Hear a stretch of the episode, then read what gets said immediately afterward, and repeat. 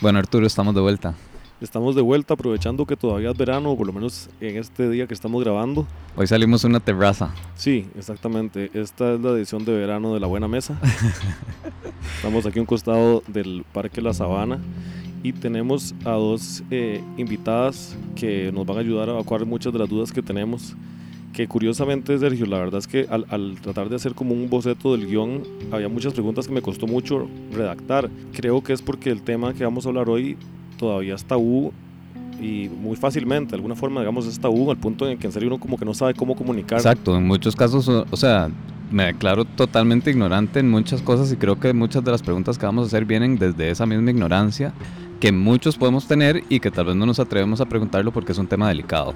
Vamos a hablar sobre la gordofobia, que por supuesto vamos a empezar entendiendo exactamente qué es y cómo de repente somos partícipes sin habernos enterado de esto. Entonces, eh, acompáñenos en este episodio de La Buena Mesa. Volvemos y les presentamos a las invitadas.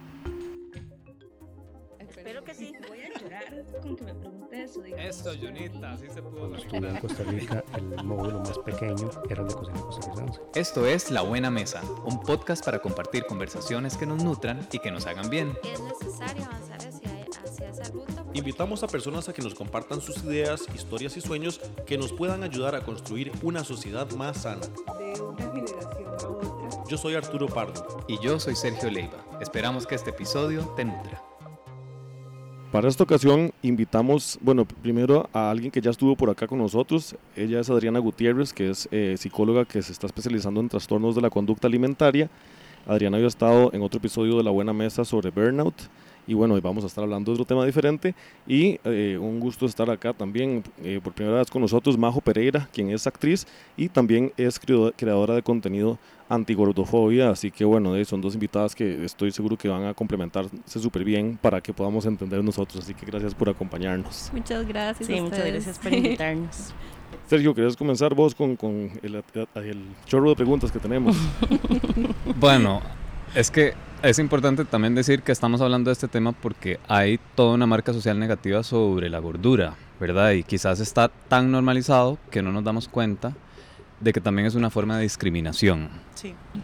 La palabra gordofobia, ¿qué es lo que significa? O sea, ¿qué significa ser gordofóbico? Porque si yo oigo la palabra, lo que pensaría es que es como una fobia a la gordura o un miedo injustificado a la gordura, ¿verdad? Entonces, en este caso, ¿qué significa ser gordofóbico? Pues significa, hay como dos, ¿verdad? Como dos, yo diría como que dos vertientes. Si sos una persona gorda, tenés obviamente gordofobia internalizada, que es como este miedo a quien sos, pero también porque por la forma en que te trata la sociedad, pero también en las personas delgadas obviamente está este miedo a convertirse en una persona gorda precisamente por toda la violencia que hay. Eh, y pues di, la gordofobia básicamente es eso, es el rechazo a los cuerpos gordos o a la gordura. Eh, di, a tal punto que muchas personas incluso di, ponen en riesgo su vida con tal de no ser una persona gorda, ¿verdad? Ujú. Y es algo que no es innato, se aprende. Entonces, yo siempre uso una estadística que es muy cruda de un estudio que salió hace como unos 10 años, que es que una de cada 10 familias abortarían si supieran que su bebé va a tener genética o tendencia a ser un- una persona gorda. Entonces es algo como que no hemos nacido, ya traemos una carga importantísima encima. Eh, también es un tema, como decía Majo, es sistémico y es violento. O sea, ni siquiera es un tema de discriminación, es que se vuelve violencia pura contra la gente gorda. Y ahora preguntaba Sergio, como, ¿qué es ser gordofóbico? Aquí el tema es el peso-centrismo. Entonces, ¿qué significa eso? Que el peso es la causa de los problemas, es la consecuencia de los problemas, pero también es la solución a los problemas. Entonces, es este mensaje erróneo de que bajar de peso te va a traer toda la salud que necesitas, todo el bienestar y más bien a veces cuando una persona gorda baja peso es una sentencia a toda la vida tener que mantener un peso que su cuerpo no se siente cómodo, que ha sido eh, a base de restricciones, de culpa, etcétera. Entonces sí es como muy importante entender que bajar de peso no va a solucionar los problemas. O sea, realmente la persona siempre va a seguir en un foco, bajo Sí, una lupa. Eso, esa explicación creo que es eh, sirve mucho para entenderlo porque el tema del pesocentrismo, eh, yo puedo decirles que lo veo muy seguido con todo el tema de Good Food, ¿verdad? Porque la gente está buscando muchas veces un servicio como el nuestro pensando solamente en el peso, no están pensando en que van a comer mejor, en que los ingredientes son increíbles, en que se están nutriendo de verdad y están enfocados únicamente en el tema del peso, que efectivamente es un peso, valga la redundancia, psicológico en todos los que formamos parte de la sociedad. Iba a pensar, más bien iba a preguntarles precisamente, e inclusive el término sobrepeso, ¿verdad? Cuando le dicen a ustedes que es una persona con sobrepeso, eso ya tiene un componente relacionado como con este eh, peso ideal, totalmente. ¿verdad? Mm, Pero al mismo tiempo también, digamos, como que le dan uno una justificación, ¿verdad? Como de que tiene que ver como con, en, con- en concordancia con su altura y demás, ¿verdad? Entonces, el IMC. Mm, bueno, el IMC es un, todo un tema, hay que problematizarlo porque en realidad esto fue una fórmula que un matemático hizo hace 500 años, no mentira, pero sí hace mucho tiempo y es una fórmula que se basó en poblaciones europeas y principalmente de hombres y obviamente poblaciones blancas. Entonces pensemos en cómo es la altura en Europa promedio, ¿verdad? Aquí somos súper chiquititos en comparación allá.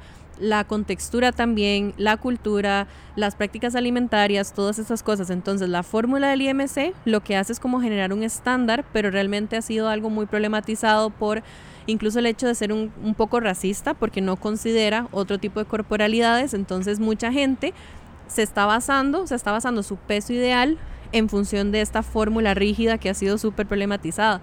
Y realmente el peso es genético, o sea, cada persona tiene una tendencia genética y va a haber un peso máximo en el que se siente cómodo y un peso mínimo en el que se siente cómodo. Entonces es como problematizar un poco de dónde viene esa marca ideal.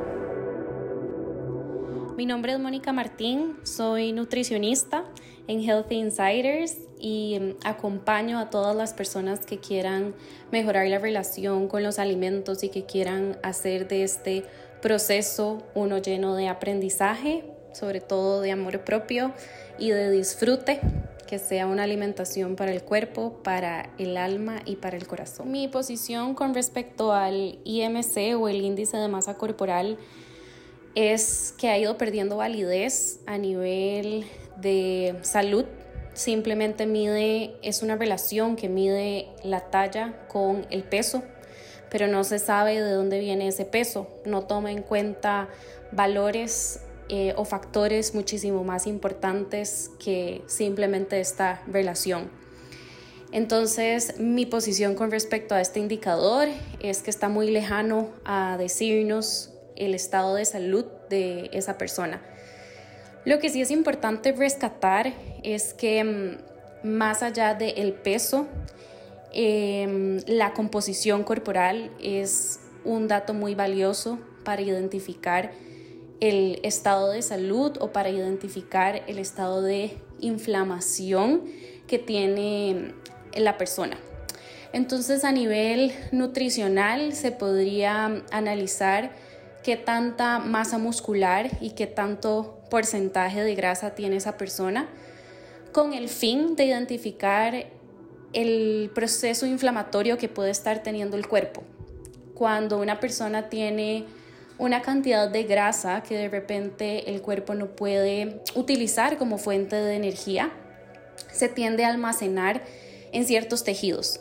¿Verdad? Entonces se puede almacenar alrededor de las arterias, se puede almacenar alrededor de ciertos órganos y esto es importante trabajarlo porque si no se va a volver un ambiente inflamatorio para el cuerpo con, con factores de riesgo o muchísimo más factible que esa persona llegue a desarrollar ciertas enfermedades crónicas no transmisibles o llegue a desarrollar resistencia a la insulina.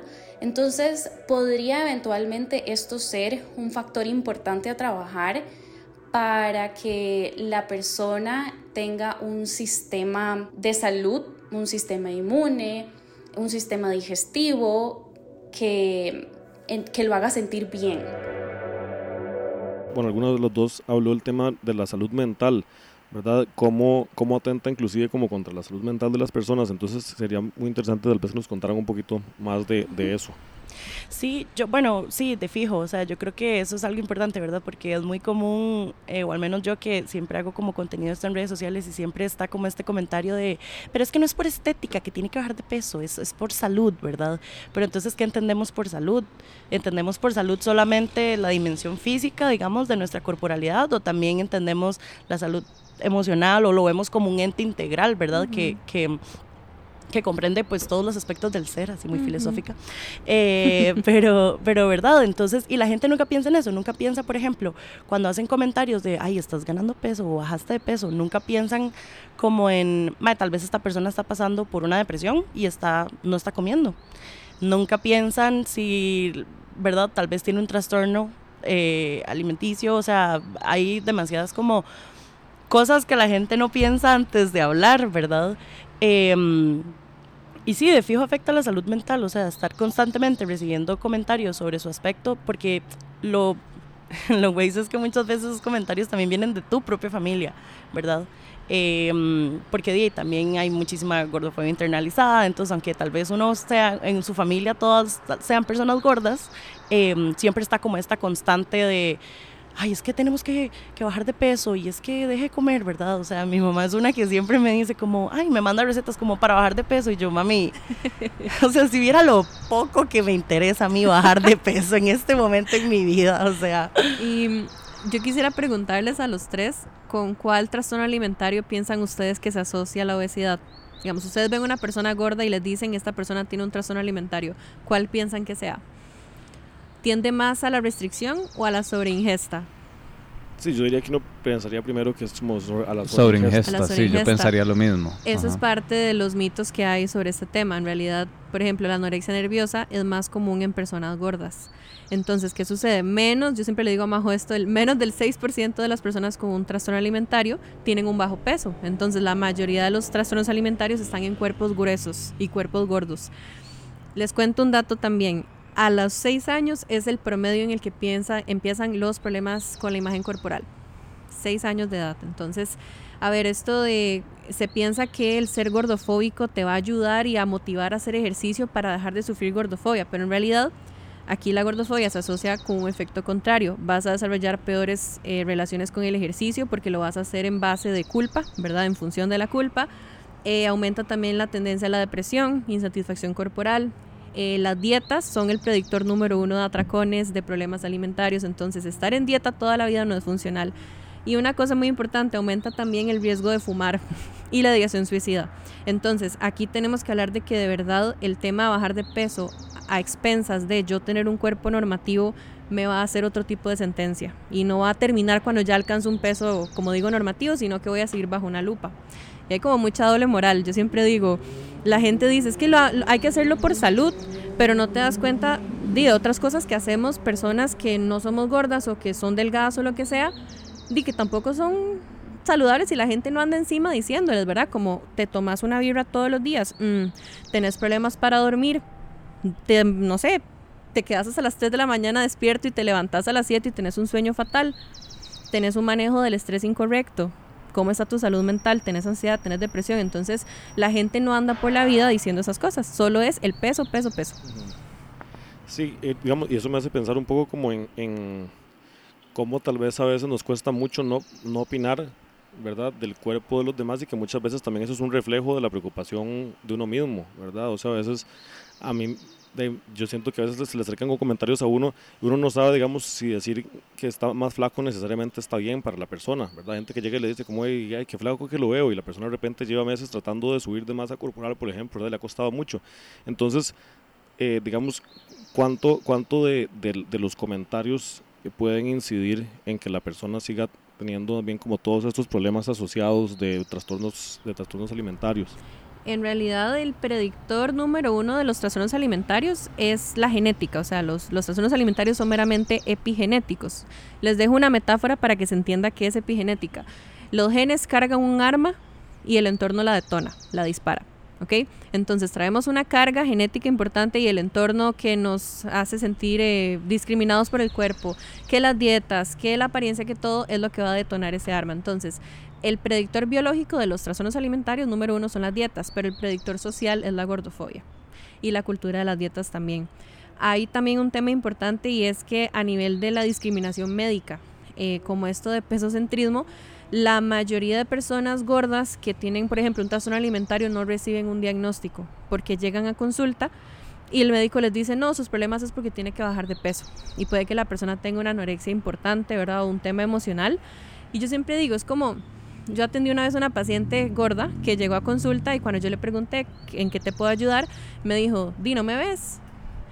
Porque es una persona gorda y yo, ¿qué veo? ¿Tenés ansiedad? ¿Venís porque se te murió tu mascota y estás en duelo? ¿Tenés depresión? ¿Sufriste algún...? Y es como, no, es que es por mi cuerpo y yo, ok, pero yo no puedo asumir que toda persona gorda tampoco, o sea, no puedo asumir que toda persona gorda tiene un trastorno alimentario, eso también es violentísimo. Entonces hay que entender como que esto es muy sistémico y que sí, definitivamente es un predictor, eh, la gordofobia. Majo, eh, tal vez contanos un poco sobre qué peso tienen, bueno, tengo entendido que a las mujeres les afecta más que a los hombres a nivel general, o no sé si estoy bien, pero pero quería como entender también un poco como cuál es el peso de, de, la figura, digamos, de Hollywood como tal, o, ¿verdad? O como de, o la publicidad dentro de todo esto, y cómo eso ha ido cambiando, ¿verdad? Y bueno, vos has participado en campañas donde evidentemente, digamos, hay un cambio, pero contanos más sobre eso. Sí, bueno, no sé, obviamente estadísticamente eso tal vez es como más el tema de Adri, ¿verdad? Pero, mm, pero, mm, o sea, lo que sí te puedo decir es que de fijo si, si eso sí llega, digamos, si la gordofobia realmente afectara más a las mujeres que a los hombres, yo creo que eso tiene que ver también mucho como con, como con los con los estándares de belleza, ¿verdad? Y además como, como también en la sociedad obviamente las personas la forma, digamos, de tener valor en la sociedad, tal vez de los hombres siempre ha sido como el dinero, ¿verdad? Pero entonces si las mujeres no hemos, no hemos accedido a ese tipo de riqueza, digamos, a lo largo de los años, por machismo, em, ¿cuál es entonces el capital social de las mujeres? Su belleza, su cuerpo, ¿verdad? Y entonces, ¿cómo es esa belleza a la que tenemos que aspirar? Es blanca, es delgada, es eh, capacitista, porque, ¿verdad? Dios libre tengas algún tipo de discapacidad física o alguna enfermedad crónica, ¿verdad? Que se salga pues de esa hegemonía. Eh, también es cisgénero, por supuesto. Entonces, di, obviamente están todos estos estándares di, casi que imposibles de cumplir a menos de que tengas una predisposición genética, ¿verdad? Como dice Adri. Em, pero sí, de fijo Hollywood, bueno, yo creo que eso es algo que Adri y yo siempre hablamos todo el tiempo, ¿verdad? Como las celebridades irresponsablemente muchas veces, ¿verdad? Incurren en promocionar, bueno, por ejemplo, eh, la cultura de las influencers para mí es terrible por eso, que de, obviamente nació con las Kardashians, ¿verdad? Y esas son, ¿verdad? O sea, porque di, son mujeres que tienen acceso a demasiados recursos y lo que hacen es que, de, por ganarse unos dolarillos, eh, promueven test para bajar de peso, chupas para suprimir el apetito. Fajas. Fajas, ¿verdad? Reductoras. Y entonces le hacen creer a la gente que los cuerpos que ellas tienen son gracias a estos productos y que si ellos consumen esos productos también van a, tener esos cuerpos, porque toda la cultura del influencer, que ya eso es un tema aparte, es muy aspiracional, ¿verdad? Es lo que queremos ser. Entonces, eh, todo el estilo de vida que queremos tener, incluyendo el cuerpo ideal, digamos. Y bueno, eso es algo que, que Adri y yo hemos hablado, digamos, con con respecto a las Kardashians, como toda esta dieta. O sea, la gente cuando Kim Kardashian en el Met Gala del año pasado fue con el vestido, digamos, de Marilyn Monroe, que no le quedaba, y entonces la madre hizo como una dieta súper restrictiva para poder caber en el vestido, ¿verdad? O sea, la madre literalmente solo comió tomate porque ella misma lo dijo, es que eso es lo grave, o sea, ella misma habló de la dieta que hizo. Eh, y yo lo dije, o sea, no va a ser raro ver que entonces ahora un montón de mujeres van a empezar a hacer esa misma dieta para poder caber en sus vestidos de novia, en sus vestidos de graduación, porque fui yo en algún momento. O sea, la gente dice, bueno, pero es ella y es su cuerpo. Sí, pero es que cuando usted tiene ese nivel de estatus, em, ciertamente lo que usted dice va, a, tener un impacto exactamente en las personas que, que te siguen. Chicos, y actualmente de hecho está esta moda de inyectarse Ozempic que esto es un medicamento para la diabetes y por influencers están promocionando inyectarlo para bajar de peso por todo el tema de la insulina y demás. Entonces, ahora que mencionaban el tema de los ideales, si afecta Perdón, más... Adri, pero creo que eso es algo mm, eh, no solo que esté de moda por influencers, sino que los médicos están recomendando eso. Sí, es súper peligroso y bueno, vamos a tener que ver cómo son los resultados, ¿verdad? En la, en la salud eh, a, a largo plazo, o sea, si realmente esto va a afectar a las personas tanto. Y ahora que estaban hablando de si esto afecta más a los hombres o a las mujeres, en realidad en la adolescencia la prevalencia en mujeres es 40% y la de los hombres 37%. No es tanta la diferencia, o sea, en ese momento ya se empieza a ver que hay un tema con la imagen corporal, con la gordofobia. Para complementar esta conversación, citamos las palabras de Magdalena Piñeiro. Es una filósofa y activista uruguaya quien ha escrito libros sobre este tema como parte de su movimiento Stop Gordofobia. Ella dice, el cuerpo gordo es visto como un error y eso hace que se nos discrimine. En otra entrevista comenta, El fantasma de la gordura nos acompaña desde muy pequeñas. Tememos ser gordas porque significa rechazo, implica burla, desprecio y por supuesto no hacer parte del mercado del deseo. Ahora, es que, o sea, este tema como que se va a otro montón de temas, ¿verdad? Que como esto de la cultura de dietas o este tema hasta del ejercicio, los influencers, podríamos irnos por mucho lado, pero quisiera que siguiéramos enfocándonos en el tema de la gordofobia específicamente, que, que o sea, ¿por qué, se, ¿por qué estamos sentados aquí hoy hablando de ese tema? ¿Por qué está surgiendo tanto esa palabra, verdad, en redes sociales? Por ejemplo, vos, ¿por qué producís el contenido que producís en donde estás haciendo hasta cierto punto como abogacía o activismo en contra de la gordofobia? ¿Por qué haces lo que estás haciendo? Porque, porque estoy harta. Básicamente, porque estoy harta de ir a tiendas y no encontrar ropa de mi talla. Estoy harta de tener que pagar más por ropa eh, de mi talla. Estoy harta de que hayan Ubers que nos cancelen en la cara porque mi papá, que es un hombre gordo, eh, ¿verdad? No cabe en el carro. Eh, estoy harta de que, por ejemplo, mi papá no se pueda poner el cinturón de seguridad eh, eso es algo que también hay un artículo sobre eso, cómo las personas muy gordas no, no pueden ponerse un cinturón de seguridad. Entonces, si les importa tanto nuestra salud y nuestra vida, no deberían estar también peleando para que eso, ¿verdad? Em, estoy harta que, por ejemplo, cuando hay emergencias médicas, hay camillas que no aguantan a las personas gordas después de cierto peso, ¿verdad? Entonces estoy, estoy como un poco cansada de toda esta discriminación en muchos aspectos. Estoy cansada de ver videos, por ejemplo, de haber visto un video de una chica contando cómo la despidieron de una aerolínea porque simplemente no le quedaba el uniforme y a la aerolínea no le dio la gana de mandarle a hacer un uniforme de su talla. Y la solución fue, bueno, la vamos a despedir.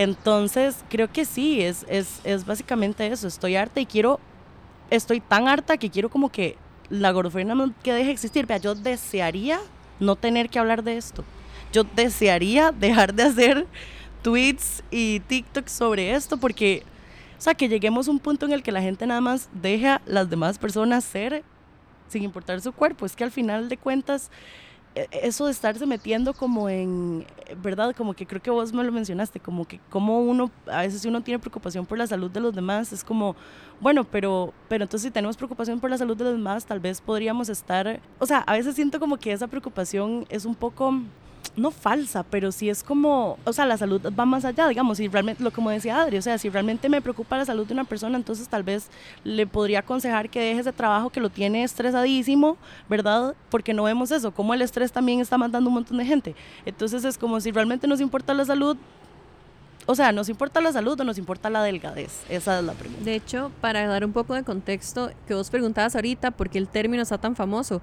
todo empezó en el 2013 cuando la Asociación, Americana de Medicina estableció la obesidad como una enfermedad. Desde los 70 se había dicho que no era una enfermedad porque es algo más psicosocial, es socioeconómico, es de un montón de cosas. Entonces, decir que es una enfermedad y que hay que hacer una guerra contra la gordura es una guerra contra la gente gorda. El mensaje que se ve al final es ese. Entonces, eh, hay estudios que ustedes pueden buscar, de hecho, cómo en las redes sociales aumentaron las búsquedas y las discusiones en Twitter, en Facebook y todo con el término gordofobia. Es a partir de ese año que se hizo como un boom.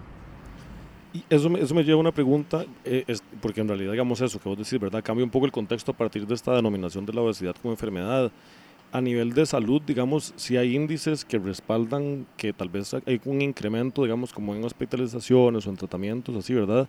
Digamos, cómo se puede tratar de tratar un tema de salud sin que eso necesariamente afecte a la, a la identidad de las personas.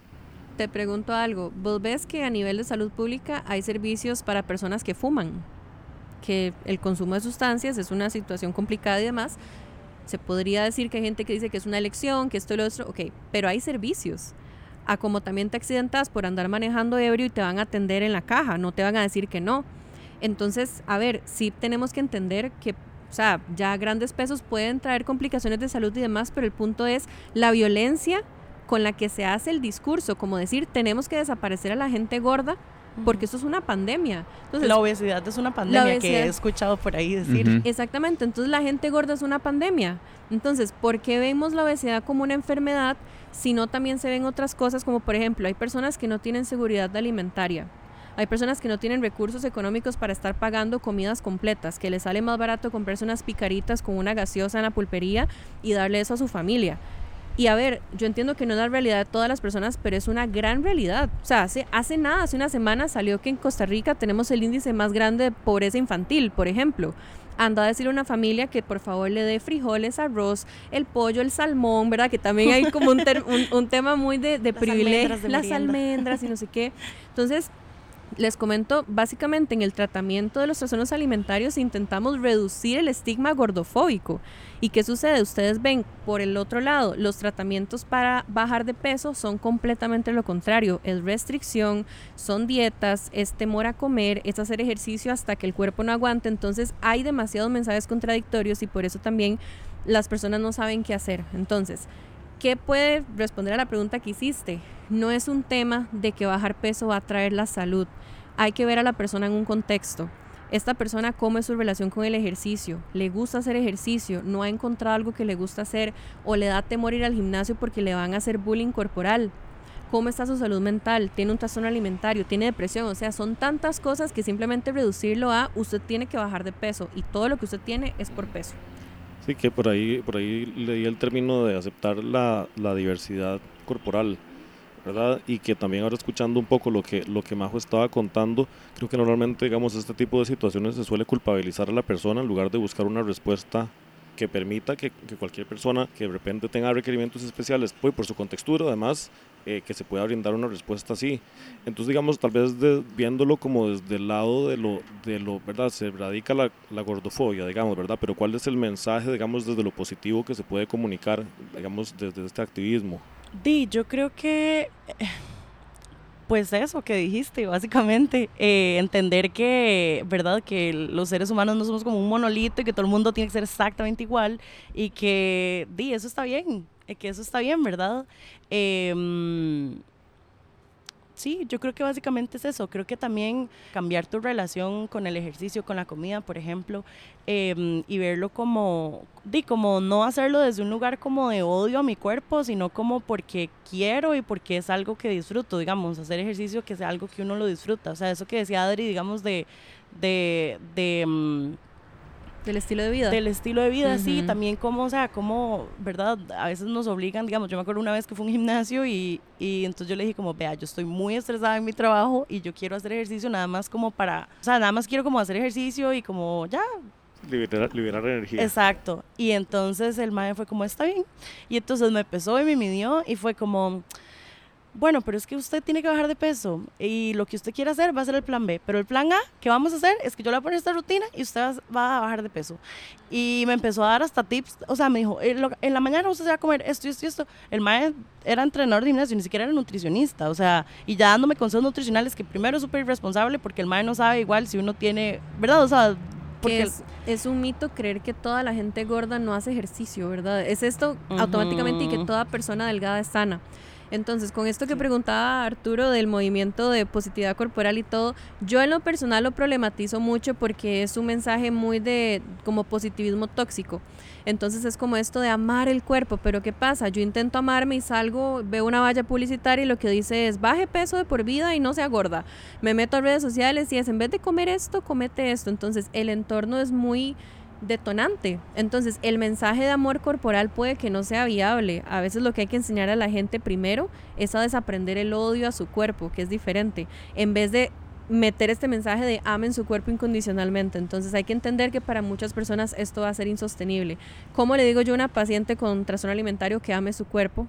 Si literalmente tiene procesos incluso cognitivos de dismorfia corporal que ve su cuerpo diferente a como es. Entonces, yo quisiera tal vez como puedo leer una frase que creo que va a ayudar bastante. Esto es de un libro de Oxford, de, de, un curso que pude llevar y dice, aunque existe la preocupación de que las personas de cuerpos grandes presenten conductas sedentarias y de sobreingesta, parece haber una preocupación nula cuando presentan prácticas dietéticas no saludables y de alimentación desordenada, como saltarse comidas, hacer ayuno, tener restricción alimentaria, fumar, autoinducirse el vómito, consumir laxantes y medicamentos para bajar de peso. Entonces, ¿qué nos dice eso? Es una doble moral. ¿verdad? Y algo que yo le digo a las personas es que vos le dejas, vos como persona gorda, le dejas de importar a las personas cuando bajas de peso. Ahí tu salud deja de ser interés. Ahí no les interesa cómo es tu estrés, cómo es tu salud mental, cómo es tu contexto socioeconómico, no les importa. Lo que les importa es que seas un cuerpo hegemónico, delgado, y ya tus problemas, como dicen, make it work, hacerlo funcionar a tu manera, pero eso ya no es mi problema. Ahora, también, ¿a dónde y genuinamente les hago esta pregunta desde como estoy pensando, oyendo lo que ustedes están diciendo, ¿verdad? Pero entonces, ¿a dónde se dibuja un límite también de en dónde sí nos tiene que preocupar el hecho de que hay una relación directa entre la obesidad y un montón de condiciones de salud que al sistema como tal le cuestan y nos cuestan a todos un montón de plata, ¿verdad? Entonces, como vos decías, eh, aquí tengo un titular de, de la República, del, del, periódico La República que salió hace poco, que dice obesidad de 305 mil ticos le cuesta a la Caja Costarricense del Seguro Social 691 millones de dólares al año para atender condiciones derivadas de la obesidad. Nada más para contextualizar, este artículo que está citando Sergio se publicó el 3 de marzo del 2023 en el periódico La República de Costa Rica. Dice que la atención de la obesidad y las enfermedades asociadas a ella, como la hipertensión, la diabetes y los problemas del corazón, le cuestan a la Caja Costarricense del Seguro Social unos 691 millones de dólares al año, según datos de la propia institución. En el mundo, más de mil millones de personas viven con obesidad, al menos 600 millones son adultos, 340 millones adolescentes y 39 millones son niños, advierte la Organización Mundial de la Salud. En este texto de la República, el doctor Wen Chu, médico general, asegura, las personas con sobrepeso son también propensas a diferentes tipos de cáncer, entre ellos de útero, ovario, mama, colon, hígado, riñón y próstata Además, son más vulnerables a padecer problemas digestivos y de huesos.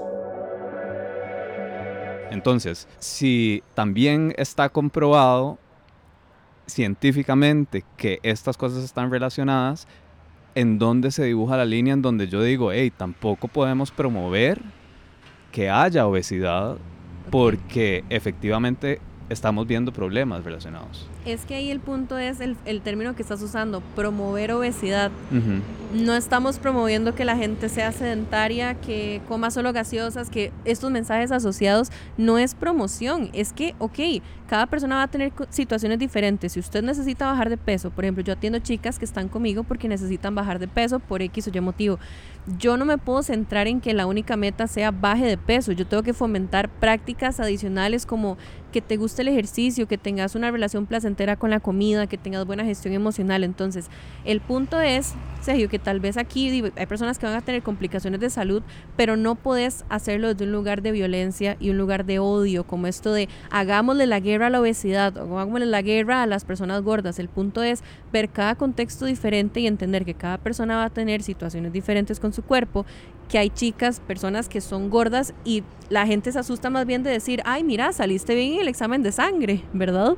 Entonces es como esto de no generalizar, o sea, no entender, entender que no es un tema de que estamos promocionando la obesidad, es que por favor dejen a la gente gorda existir y que cada quien atienda sus necesidades de diferentes maneras, pero esta fórmula de one size fits all, ¿verdad? De que todo lo mismo para todas las personas no funciona. Bueno, y ahí vos tocaste un, un, tema que me dejó pensando antes, que hablaste de, hay servicios, por ejemplo, para la gente que fuma, que es un problema de salud pública, ¿verdad? Eh, yo no veo en, en comidas, en, en, comidas estas ultraprocesadas, yo no veo rotulación como está en un paquete de cigarros que dice don Juan se quedó ciego por fumar, ¿verdad? Yo no veo en esas comidas que haya rotulación que diga esto tiene un contenido de sodio que podría provocarle a usted ciertas y ciertas condiciones. Porque no, si es al final, podría ser la raíz del problema de que efectivamente haya una gran parte de la población que está teniendo acceso solamente a ese tipo de alimentos y eso podría estar llevando la obesidad para arriba. Digamos, es que igual vos te tomas tu birra y sabes que la birra te puede asociar con cirrosis, te puede asociar con un montón de enfermedades e igual te tomas la cerveza, igual te fumas el cigarro, igual te fumas el puro, lo que sea. El punto es que ya se ha encontrado incluso en estudios que estas etiquetas enormes que pusieron como en México, que viene el pentágono negro que dice exceso de sodio, exceso de azúcar, no funciona. Y si funciona para una cuestión en particular y es el desarrollo de trastornos alimentarios.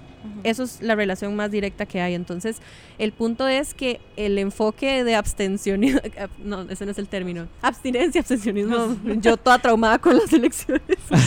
Eh, la abstinencia no funciona ni para las conductas sexuales, ni para reducir el consumo de alcohol. La gente lo va a seguir haciendo. El punto es entender que el, el ser gorda no es como lo han vendido, que es una decisión personal, ¿verdad? Como que simplemente soy así porque quiero. Hay temas genéticos, hay temas de que hay gente que no tiene problemas tampoco teniendo sobrepeso.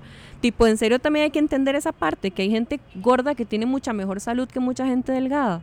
Entonces, más de 30 billones de dólares al año se gastan en publicidad gordofóbica, en productos de perder peso. Entonces, si nos ponemos a ver costos y demás, di también yo quisiera saber cómo reducir que no haya gente que se monta un carro a manejar borracha y me hace a mí también pagar el sistema de salud. Entonces, hay mucha hipocresía por medio. Sí, sí, eso, eso, digo, en, en, en la industria en la que estoy metido yo, ¿verdad? Que es el tema de comida, es tan claro eso porque uno ve las empresas que se dedican a servicios como los nuestros, que lo que hacen es sacar paquetes y dicen para pérdida de peso, ¿verdad? Específicamente para eso y como casi que te lo garantizan y uno dice, pucha, qué irresponsabilidad hacer eso. Sí, no, y algo que, bueno, eh, que, que, me pareció curioso, que yo, el otro día se lo conté a Arturo, que, o sea, cuando, bueno, cuando yo hice un anuncio para una marca de ropa, la cosa es que en el anuncio yo salía como bailando y la gente decía, qué feo que estén promocionando la obesidad literalmente estoy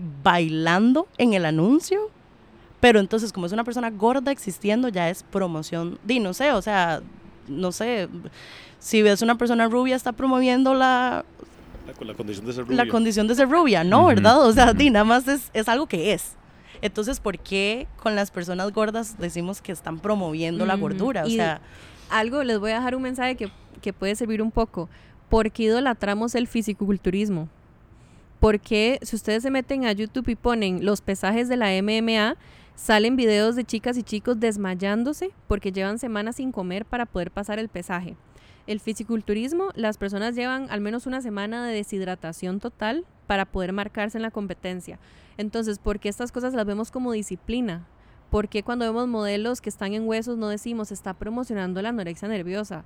Es solamente, si usted es gordo, se está promocionando cosas malas. Entonces, eh, ¿verdad? Algo que puede servir mucho para quienes estén escuchando, el movimiento de este de eh, Health at Every Size, que salud en todas las tallas, no es que esté en contra de la pérdida de peso, que eso es un, una creencia muy errónea que hay, es el punto de estar en contra de la pérdida de peso exclusivamente por temas de apariencia y basado en gordofobia. Entonces yo puedo entender que la necesidad de una paciente mía sea necesito bajar de peso, pero mi, mi trabajo en este caso es ayudarla a que no sea desde el odio que cuando vea esas fotos antes y después no sienta aversión al cuerpo de antes, porque ese cuerpo fue lo que le permitió sobrevivir a depresión, a momentos de estrés, que le permitió correr, que le permitió conocer gente, etcétera. Entonces es mucho el, el, aspecto funcional del cuerpo también, entender lo que el cuerpo nos deja hacer. Y entonces tal vez para cerrar, ¿qué, qué dirías o qué, qué consejo darías o qué pensás que sería algo práctico que podemos hacer todas las personas en nuestras casas en este momento para tratar este tema? Como para dar un paso simplemente. Cuestionar sus creencias internas primero. Antes de intentar educar a personas, tenés que educarte vos mismo, vos misma. Entonces, estás haciendo comentarios del cuerpo de otras personas, de la apariencia, te sentás a comer y lo que decís es como, esta comida es una chanchada o estoy pecando, mañana tengo que ir a rezar al gimnasio y compensar. Estás siendo crítico con lo que otra gente come, estás asumiendo cosas por cómo la gente se ve. Digamos, yo veo una persona flaca, una persona gorda y lo que puedo decir es, es una persona flaca o gorda. Yo no puedo decir cómo está su salud mental, si hace ejercicio, si tiene alguna enfermedad. Yo no puedo asumir cosas. Asumir es violentar, que eso yo creo que es una, un mensaje muy importante. Y también, o sea, estoy felicitando pérdidas de peso. Por ejemplo, tengo un caso de un amigo que le, o sea, le felicitaron su pérdida de peso y él estaba en un proceso de cáncer y le dijeron que bien te veo. Y por dentro él tenía una lucha enorme que por dicha pudo recuperarse y todo, pero el punto es cómo estos mensajes de te lo quiero decir en buen right terminan siendo algo súper violento y realmente no sabes nada de lo que está pasando. Entonces, cuestionense mucho si tienen esto que decía Majo al inicio, la gordofobia internalizada, y acéptenlo. Porque yo creo que parte de esto también es entender que no vas a poder dejar de ser una persona al 100% gordofóbica. Va a haber algo y estás en un espectro donde todo el mundo te va a decir, tenés que ser flaca. Pero hay que hacer la lucha. Algo con lo que quieras despedirte, Majo. Yo, bueno, vuelvo a repetir esto, o sea, no hay una no hay una cantidad de amor propio suficiente que una persona se pueda tener que pueda derribar las barreras del sistema. Básicamente. Muchísimas gracias, Adri y Majo, por habernos acompañado. Y bueno, siempre con Sergio creo que vamos sumando preguntas ahí que en verdad ayudan como a, a, a sacar dudas que de repente muchas otras personas pueden tener. Así que ojalá que quienes están escuchando por acá eh, pues hayan resuelto alguna de sus dudas y que les queden varios de los mensajes de los que hablamos. Nos escuchamos pronto en otro episodio de La Buena Mesa. La Buena Mesa es el podcast de la empresa Good Food. Si te gustó lo que escuchaste, suscríbete a este podcast en tu plataforma favorita y ojalá puedas recomendarlo. Este episodio fue realizado por Sergio Leiva y Arturo Pardo. Edición Arturo Pardo. Música y branding sonoro por Pipa Fábrica de Sonidos. Encontra más contenido que nutre en goodfoodcr.com barra blog. En una sociedad más sana, ganamos todos.